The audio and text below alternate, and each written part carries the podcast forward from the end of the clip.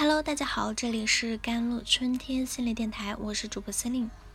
今天跟大家分享的文章叫做《吼叫让孩子对错误做法的印象反而加深了》。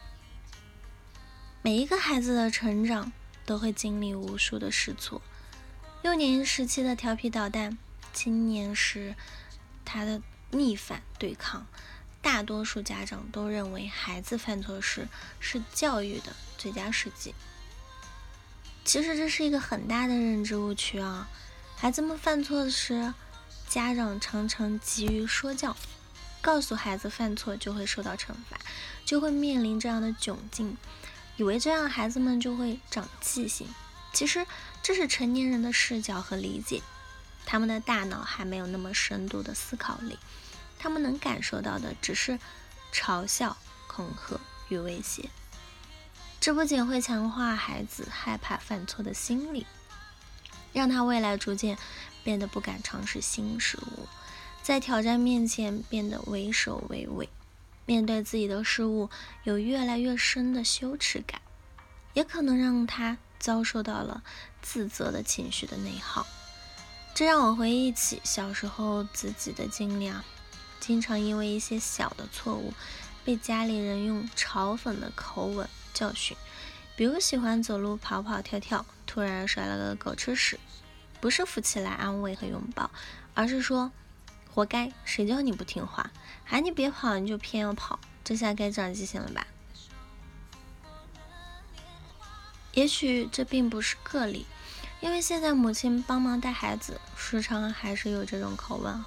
这种教育方式的最大危害在于，一方面，长大以后的我变得特别害怕犯错，一犯错，首先想到的是马上要挨批评，甚至为了规避挨骂和嘲讽而试图掩盖错误；另一方面，面对新事物，我总是趋于保守，因为可能会犯错，但实际上是越小心翼翼越容易犯错。同时，常常因为一点很小的失误自责懊悔很久，始终无法原谅自己，一直纠结为什么会在这件看似简单的事情上犯错。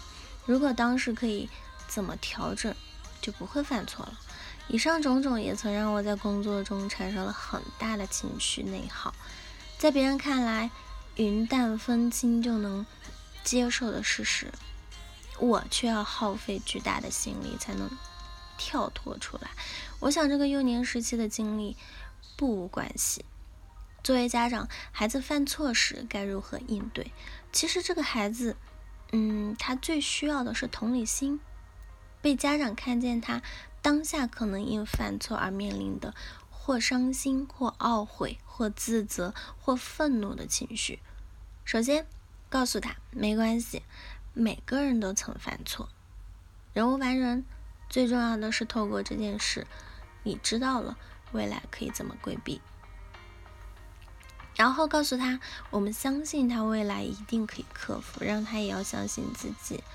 最后，如果能和他一起探讨并制定改进计划，并鼓励他坚持执行，看似简单的步骤，为什么我们很难做到呢？比如，孩子吃饭时不小心。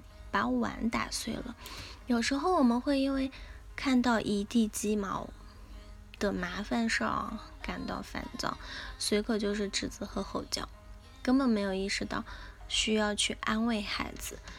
因此呢，我们会发现，一方面家长在孩子犯错时，可以俯身以孩子的视角来看待这件事，他不是有意的，甚至可能因为打碎碗。而感到害怕和自责。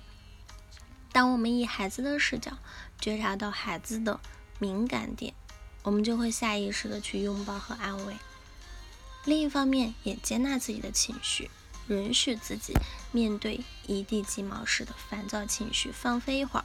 同时，也要学会管理好自己的情绪，避免轻易将自己的情绪发泄在孩子身上。犯罪心理学家。嗯，李锦啊，他曾指出，当一个事情做的不对的时候，你不要大喊大叫，因为你的吼叫让孩子对错误做法的印象反而加深了。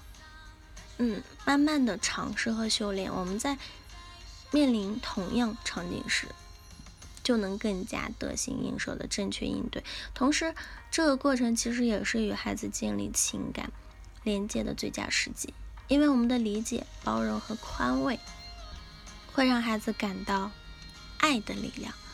孩子不仅会更加自信，也会从我们的互动中习得这种高情商的品质。未来的人际互动中，他们也更能够游刃有余。人这一生都在不断成长，愿每一个家长都能够包容和接纳自己的成长，同时也学会用耐心和爱心陪伴孩子成长。好了，以上就是今天的节目内容啦。咨询请加我的手机微信号。幺三八二二七幺八九九五，我是司令，我们下期节目再见。